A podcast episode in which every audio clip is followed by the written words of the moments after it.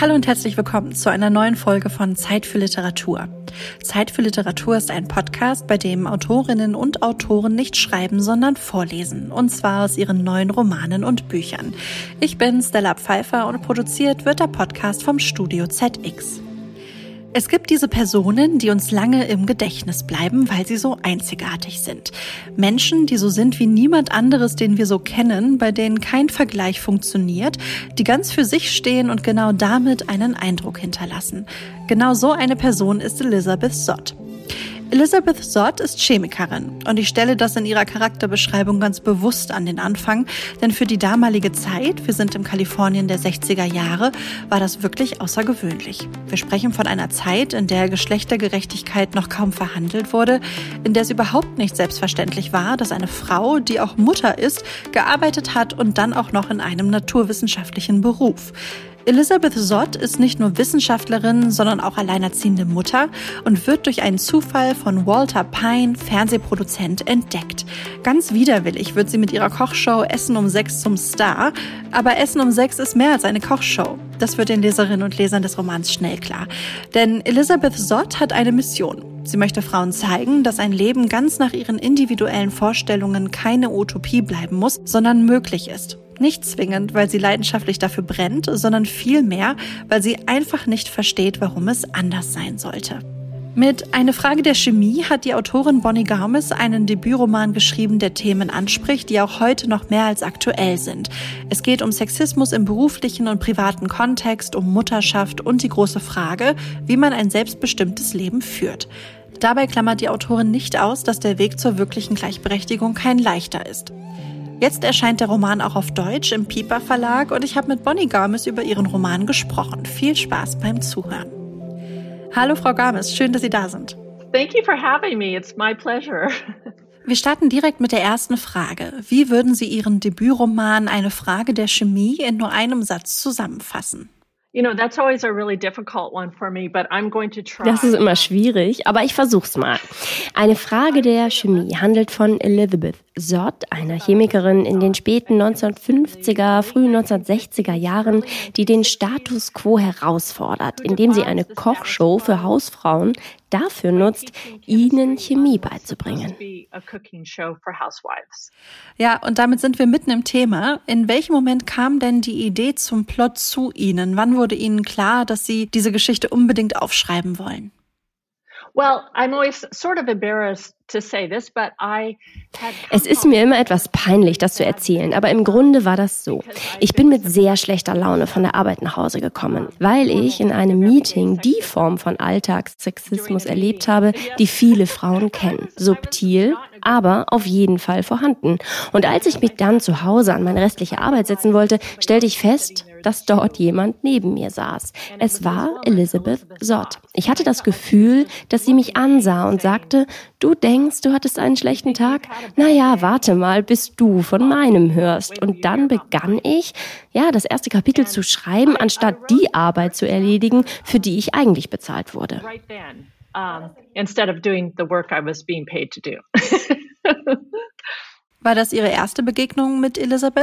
I was being paid to do. War das Ihre erste Begegnung mit Elizabeth? Naja, sie war eine Nebenfigur in einem anderen Roman, den ich angefangen und dann aufgegeben hatte. Und dann ist sie an diesem Abend plötzlich mit voller Wucht wieder aufgetaucht. Ich hatte wirklich das Gefühl, dass sie wollte, dass ich ihre Geschichte erzähle.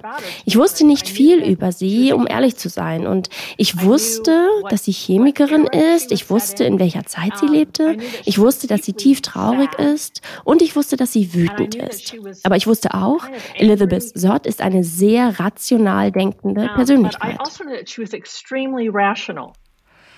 Ihre Geschichte spielt im Kalifornien der 1960er Jahre. Warum haben Sie dieses Zeitfenster gewählt? Warum spielt Ihre Geschichte nicht in der Gegenwart? Viele der Themen, die im Roman anklingen, Sexismus, feministische Debatten, Gleichberechtigung, Selbstbestimmung, prägen ja auch die heutigen Debatten. Well, I thought it was really interesting for me at least to look back at that generation and realize that was my mother's generation. Nun, für mich war es sehr interessant, auf die Frauen dieser Generation zurückzublicken. Das war schließlich auch die Generation meiner Mutter. Wissen Sie, als Kind denkt man, die eigene Mutter ist die eigene Mutter. Weiter denkt man nicht. Man stellt sich nicht die Frage, welche Frau die eigene Mutter wirklich ist. Man weiß nicht wirklich, in welcher Situation sie sich befand. Aber es war die Zeit nach der Depression, nach dem Krieg und es war eine Zeit, zumindest in Amerika, in der man den Frauen sagte, dass ihr Leben sehr einfach sei. Damit meine ich vor allem weiße Frauen, denn Women of Color hatten es noch viel schlimmer als Elizabeth Dodd. Ich hatte, als ich den Roman gerade schrieb, wieder einmal Betty Friedens Buch The Feminist Mystic gelesen. Darin berichtet sie über diese Generation von Frauen, für die es so gut wie unmöglich war, außerhalb des Hauses zu arbeiten. Und selbst wenn sie Träume und Wünsche hatten, hatten sie häufig nur diese eine Wahl. Und die bestand darin, zu Hause zu bleiben, Kinder zu erziehen, zu kochen und zu putzen. Sie haben eine große Verantwortung getragen und doch wurden all diese wichtigen Aufgaben in Zeitschriften und im Fernsehen eher belächelt. Frauen blieben einfach zu Hause und sollten es lieben, aber viele von ihnen liebten es eben nicht. Und genau das fand ich so spannend, dass genau diese Generation von Frauen, die so belächelt wurde, eine Generation von Feministen großgezogen hat. Of course, this generation of women ended up raising a generation of feminists. Haben Sie das damit gemeint, als Sie in einem Interview sagten, und ich zitiere, ich wollte diese Generation der unbeachteten Hausfrauen würdigen? This was a generation of women who were told they had it easy. They had appliances, uh, they had free leisure time and all of this. Ja, es gab eine Generation von Frauen, denen man sagte, sie hätten es leicht. Sie hätten doch Haushaltsgeräte, die die Arbeit erleichtern würden. Sie hatten doch Freizeit und all das. Das stimmt aber überhaupt nicht. Sie trugen eine enorme Verantwortung und hatten so viel Arbeit und das wurde abgetan. Sie wurden nicht bezahlt und deswegen war es für viele auch keine richtige Arbeit. Sie haben keine Anerkennung bekommen. Das wollte ich mit dem Buch ändern. Denn diese Frauen, die im Grunde alles aufgegeben haben, haben einen Beitrag geleistet, der bis heute relevant ist. Vielleicht erkennen wir das zu wenig an, aber diese Frauen haben der nächsten Generation beigebracht, ihre Stimme zu erheben. Und so fühle ich mich auch in meiner Generation. Wir müssen uns weiterhin zu Wort melden und der nächsten Generation helfen und die Fackel weitergeben. Und irgendwann müssen wir das hoffentlich nicht mehr.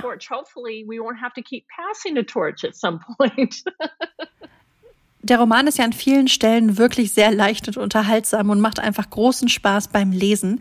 Aber es gibt auch ein paar Szenen, die schwerer wiegen. Beispielsweise Situationen, in denen Sexismus und sexuelle Übergriffe klar benannt und auch beschrieben werden. Wie wichtig war es Ihnen, dass auch Raum für diese Szenen da ist? Well, I think it's really important to present it as fact because it is fact. Naja, es ist wirklich wichtig, es als Tatsache darzustellen, weil diese Übergriffe damals und heute Tatsachen sind. Ich bekam schon zu Beginn des Romans einige Rückmeldungen. Jemand sagte, das kannst du doch da nicht drin haben, das ist zu hart. Und ich sagte, ja, das stimmt. Und deshalb ist es eben drin, weil es die Realität für so viele Frauen auf der ganzen Welt war und noch immer ist. Diese Szenen sollen auch nicht unterhalten, sie sollen sachlich sein. Es macht keinen Spaß, sowas zu schreiben, aber es ist wirklich wichtig, dass es diese Szenen gibt. Just back then, it happens now. And this is what it looks like. So I tried to be as clear as possible. Eine Frage der Chemie ist Ihr erster Roman und gleich ein großer Erfolg. Er wurde bereits in über 35 Sprachen übersetzt. Es wird eine Fernsehserie geben. Warum findet die Geschichte einen so großen Anklang? Haben Sie eine Idee? Well, I'm guessing that it's because all of us around the world are feeling this Ich glaube, viele Menschen auf unserer Welt sehnen sich nach etwas mehr Rationalität. Wir sind umgeben von Fake News. Viele Menschen sagen, sie können die Nachrichten nicht mehr sehen oder nicht verstehen, warum es so viele unterschiedliche Meinungen zu Dingen gibt, die eigentlich Fakten sind und eben keine Meinung. Dazu haben wir während der Pandemie erlebt, dass viele Menschen wissenschaftliche Fakten ablehnen. Mit Elizabeth Zott haben wir eine Person, die ganz rational und logisch denkt, die sich die Fakten anschaut und darauf basierend reagiert. Ich denke, viele Menschen sehnen sich nach etwas mehr Rationalität, die Rückkehr des gesunden Menschenverstandes, die Rückkehr von Dingen, denen wir wieder vertrauen können.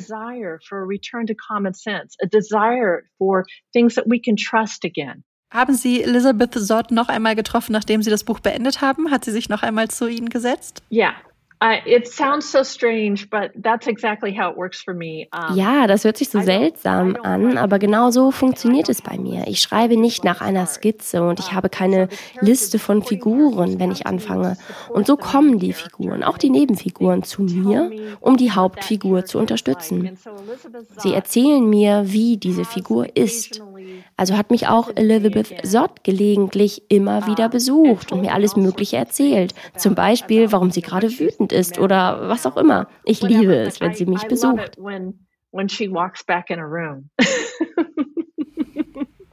Apropos Besuch, werden Sie auch in Deutschland lesen? Ja, ich werde Ende Mai und Anfang Juni in Deutschland lesen, in Berlin, in Hamburg und in Köln. Und ich fahre auch in die Schweiz. I'm going to Switzerland as well. Vielen lieben Dank, Bonnie Gamis. Schön, dass Sie heute bei mir waren und für Sie alles Gute. Oh, thank you. I wish you all the best as well. And thank you, readers. I hope that you enjoy the book. Vielen Dank für Sie auch. Und danke auch an alle Leserinnen und Leser. Ich hoffe, dass Ihnen das Buch gefällt. Und für Sie, liebe Hörerinnen und Hörer, gibt es jetzt einen exklusiven Auszug aus Eine Frage der Chemie, dem Debütroman von Bonnie Garmes. Viel Spaß beim Zuhören.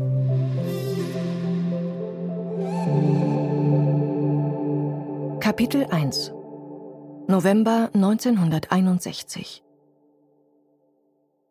Damals, im Jahr 1961, als Frauen Hemdblusenkleider trugen und Gartenvereinen beitraten und zahllose Kinder bedenkenlos in Autos ohne Sicherheitsgurte herumkutschierten, damals, bevor überhaupt jemand ahnte, dass es eine 68er Bewegung geben würde, und erst recht nicht eine, von der ihre Teilnehmer die folgenden 60 Jahre erzählen würden, Damals, als die großen Kriege vorbei waren und die geheimen Kriege gerade begonnen hatten und die Menschen allmählich anfingen neu zu denken und zu glauben, alles wäre möglich, stand die dreißigjährige Mutter von Madeleine Sott jeden Morgen vor Tagesanbruch auf und war sich nur einer Sache ganz sicher. Ihr Leben war vorbei. Trotz dieser Gewissheit begab sie sich ins Labor, um den Lunch für ihre Tochter einzupacken. Kraftstoff fürs Gehirn, schrieb Elizabeth Sott auf einen kleinen Zettel, den sie in die Lunchbox ihrer Tochter steckte. Dann hielt sie inne, den Stift in der Luft, als würde sie neu überlegen.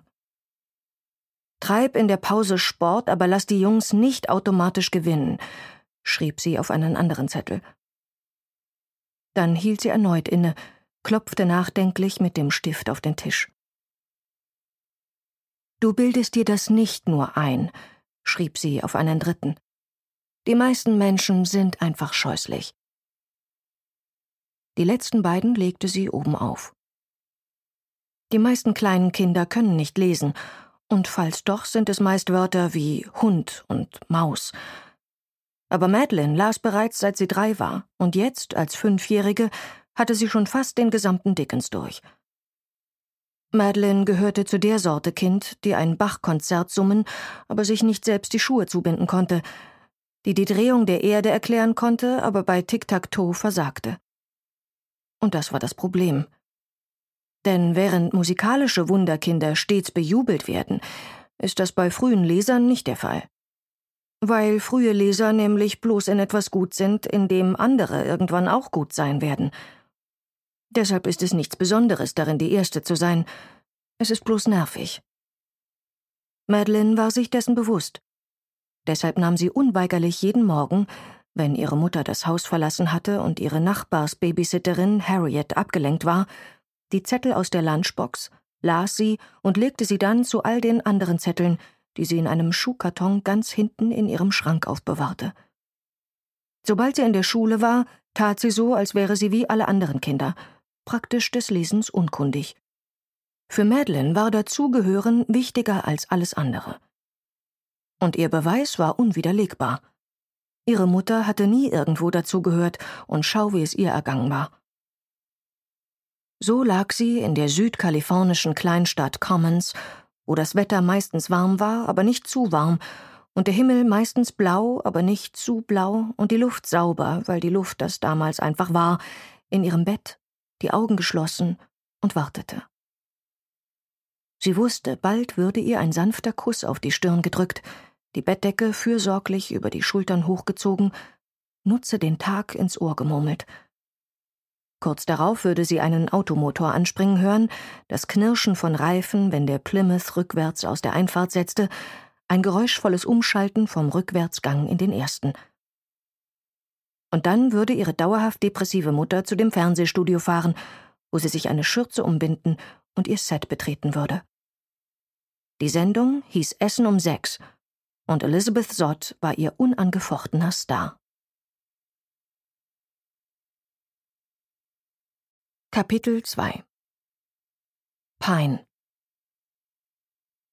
Die ehemalige Forschungschemikerin Elizabeth Sott war eine Frau mit makelloser Haut und dem unverkennbaren Auftreten eines Menschen, der nicht durchschnittlich war und es nie sein würde. Sie war, wie alle guten Stars, entdeckt worden. Obwohl in Elizabeths Fall kein Eiscafé eine Rolle spielte, keine Parkbank, auf der sie zufällig gesichtet wurde, keine glückliche Fügung. Stattdessen führte Diebstahl, genauer gesagt Mundraub, zu ihrer Entdeckung. Die Geschichte war einfach. Ein Mädchen namens Amanda Pine, die das Essen auf eine Weise genoss, die manche Therapeuten für bedenklich halten, aß Madeleines Lunch. Und zwar, weil Madeleines Lunch ungewöhnlich war. Während die anderen Kinder ihre Sandwiches mit Erdnussbutter und Marmelade mümmelten, öffnete Madeleine ihre Lunchbox und fand darin eine dicke Scheibe Lasagne vom Vortag, eine Beilage aus buttrigen Zucchini, eine exotische in Viertel geschnittene Kiwi, fünf glänzende runde Kirschtomaten, einen winzigen Morton-Salzstreuer, zwei noch warme Kekse mit Schokostückchen und eine rotkarierte Thermosflasche mit eiskalter Milch. Dieser Inhalt war der Grund, warum alle es auf Madeleines Lunch abgesehen hatten, Madeleine eingeschlossen. Aber Madeleine bot ihn Amanda an, weil Freundschaft Opfer erfordert, aber auch, weil Amanda die einzige in der ganzen Schule war, die sich nicht über das seltsame Kind lustig machte, das Madeleine war, wie sie selbst bereits wusste. Erst als Elizabeth bemerkte, dass Madeleines Kleidung anfing, an ihrem knochigen Körper herabzuhängen wie schlechte Vorhänge, wurde sie misstrauisch. Ihren Berechnungen nach entsprach Madeleines tägliche Nahrungsaufnahme genau dem, was ihre Tochter für eine optimale Entwicklung benötigte. Somit war Gewichtsverlust wissenschaftlich unerklärlich. Dann vielleicht ein Wachstumsschub? Nein. Wachstum hatte sie in ihre Berechnungen einkalkuliert. Frühzeitiges Auftreten einer Essstörung? Unwahrscheinlich. Beim Abendessen futterte Madeleine wie ein Scheunendrescher.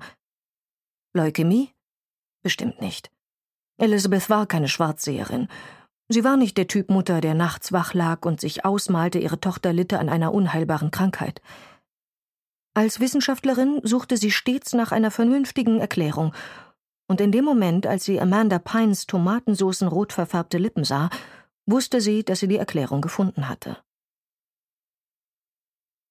Mr. Pine, sagte Elizabeth, als sie an einem Mittwochnachmittag in das örtliche Fernsehstudio und an einer Sekretärin vorbeirauschte.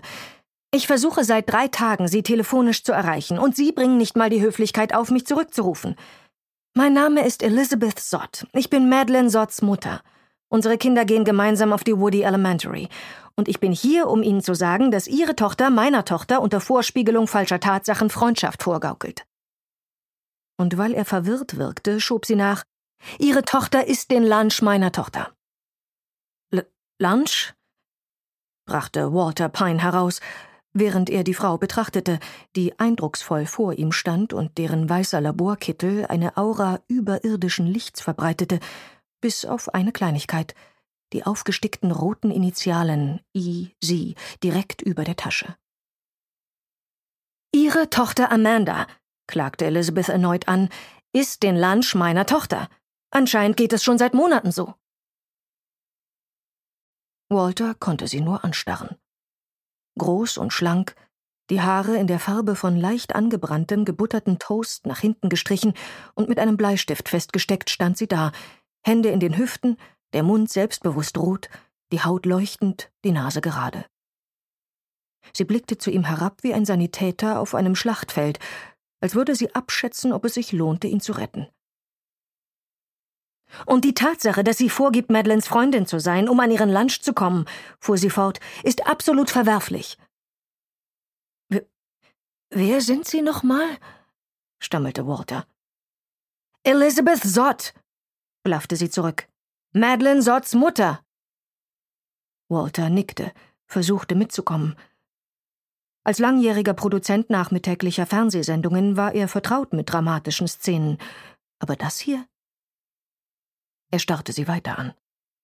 Sie war hinreißend. Er war tatsächlich hingerissen von ihr. Wollte sie für irgendwas vorsprechen? Tut mir leid, sagte er schließlich, aber die Krankenschwesterrollen sind schon alle vergeben.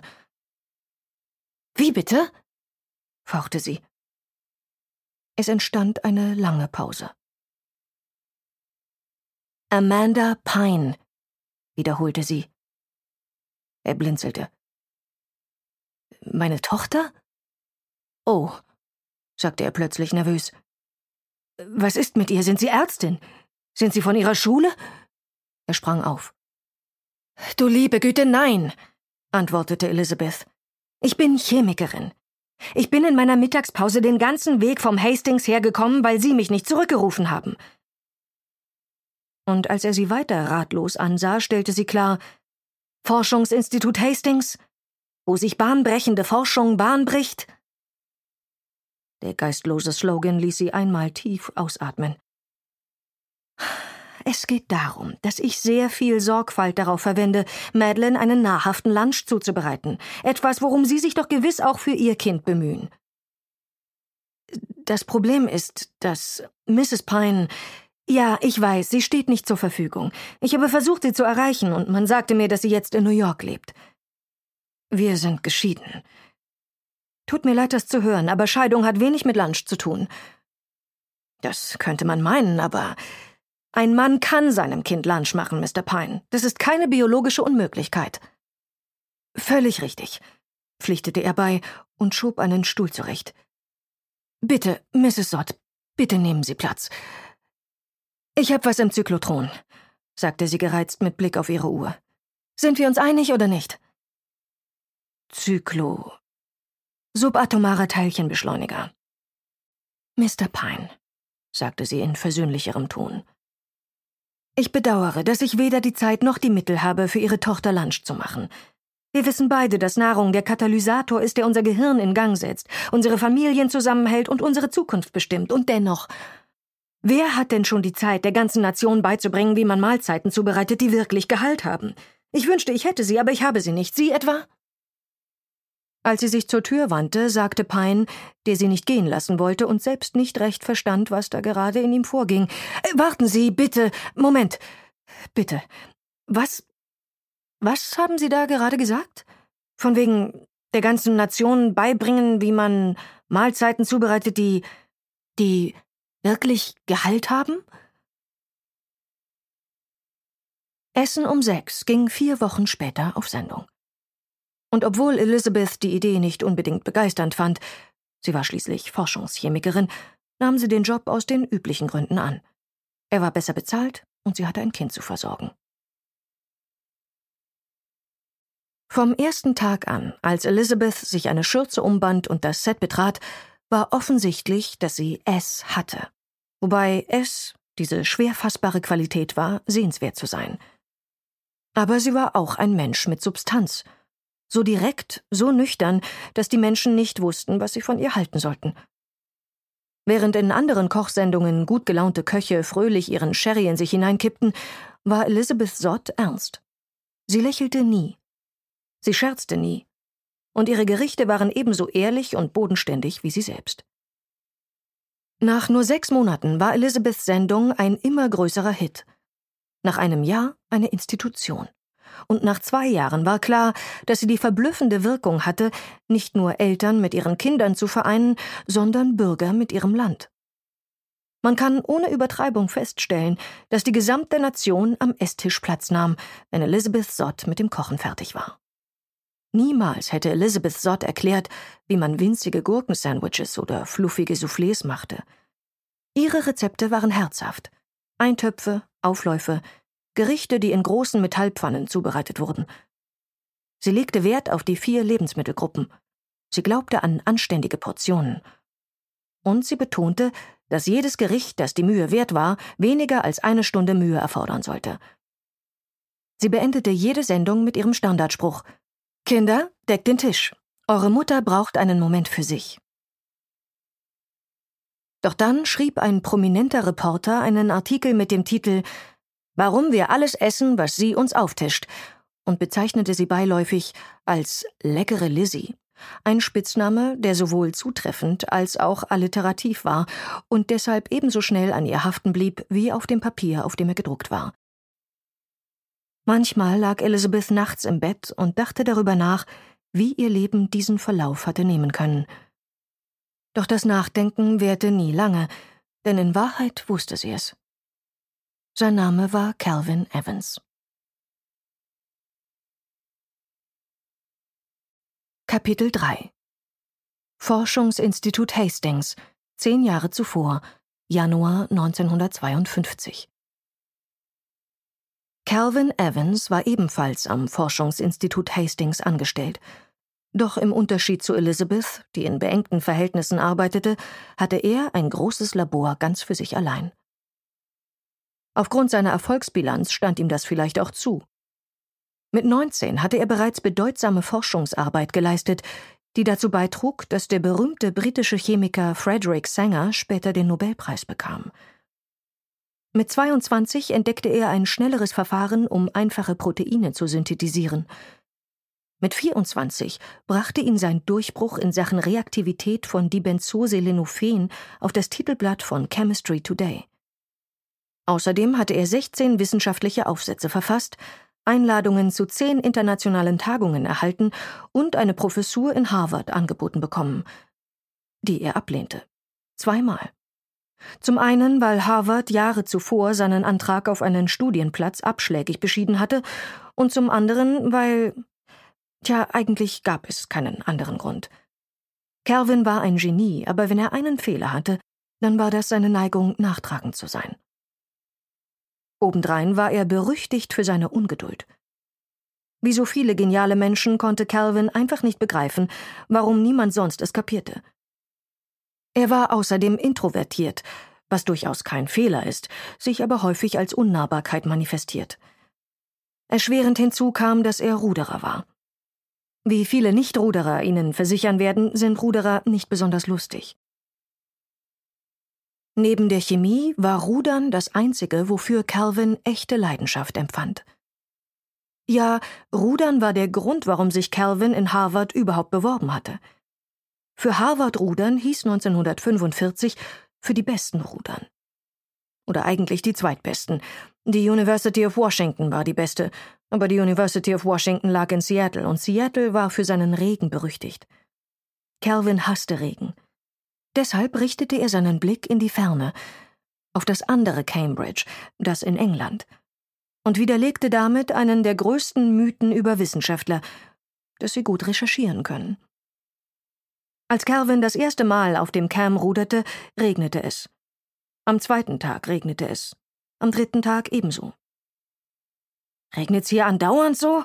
maulte Calvin, als er und seine Teamkameraden sich das schwere Holzboot auf die Schultern hieften und hinaus zum Steg schleppten. Nein, nein, praktisch nie, beruhigten sie ihn. Cambridge ist normalerweise ziemlich sonnig. Und dann sahen sie einander an, als wollten sie sich gegenseitig etwas bestätigen, was sie schon lange vermutet hatten. Amerikaner waren dämlich. Leider erstreckte sich Calvins Dämlichkeit auch auf seine Kontakte zur Damenwelt – ein großes Problem, weil er sich sehr gern verlieben wollte. In den ganzen sechs einsamen Jahren, die er in Cambridge verbrachte, schaffte er es, sich mit fünf Frauen zu verabreden. Von diesen fünf war nur eine zu einem zweiten Rendezvous bereit, und das auch nur, weil sie jemand anders erwartet hatte, als sie ans Telefon ging. Ich verstehe gar nicht, dass du da Schwierigkeiten hast, sagten seine Kameraden im Ruderteam öfter zu ihm. Mädchen lieben Ruderer. Was nicht stimmte. Und du bist zwar Amerikaner, aber du siehst nicht schlecht aus. Was ebenfalls nicht stimmte. Ein Teil des Problems war Calvins Körperhaltung. Er war gut einen Meter neunzig groß, schlaksig und hager, und er ließ sich etwas nach rechts hängen, wahrscheinlich weil er immer auf der Backbordseite ruderte. Aber noch problematischer war sein Gesicht. Er hatte einen verlorenen Ausdruck an sich, wie ein Kind, das sich allein durchschlagen musste, mit großen grauen Augen und zotteligem blonden Haar und leicht violetten Lippen, die fast immer geschwollen waren, weil er die Neigung hatte, auf ihnen zu kauen. Es war die Art von Gesicht, die manche als leicht zu vergessen beschreiben würden, eine unterdurchschnittliche Komposition, die nichts von der dahinterliegenden Sehnsucht oder Intelligenz erahnen ließ, bis auf ein entscheidendes Kriterium seine Zähne, die gerade und weiß waren und seine gesamte Gesichtslandschaft rehabilitierten, sobald er lächelte. Zum Glück, und vor allem nachdem er sich in Elizabeth Sott verliebt hatte, lächelte Calvin ständig. Sie begegneten sich, oder besser gesagt, wechselten die ersten Worte, an einem Dienstagmorgen im Forschungsinstitut Hastings, dem privaten Forschungslabor im sonnigen Südkalifornien, in dem Calvin, nachdem er in Cambridge in Rekordzeit promoviert und 43 Stellenangebote abgewogen hatte, eine Position teils wegen des guten Rufs, aber hauptsächlich wegen des Niederschlags annahm. In Commons regnete es selten. Elizabeth dagegen nahm das Angebot vom Hastings an, weil sie keine anderen bekommen hatte. Als sie vor Calvin Evans Labor stand, bemerkte sie einige große Warnschilder. Nicht eintreten, laufendes Experiment, kein Einlass, draußen bleiben. Dann öffnete sie die Tür.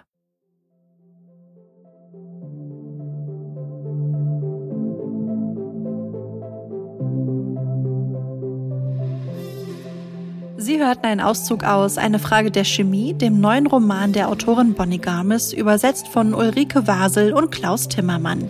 Das Buch, erschienen im Piper Verlag, ist jetzt im Buchhandel Ihres Vertrauens und natürlich auch online erhältlich. Das war eine neue Folge Zeit für Literatur, der Vorlesepodcast produziert vom Studio ZX. Ich bin Stella Pfeiffer. Schön, dass Sie sich heute Zeit für Literatur genommen haben und bis zum nächsten Mal.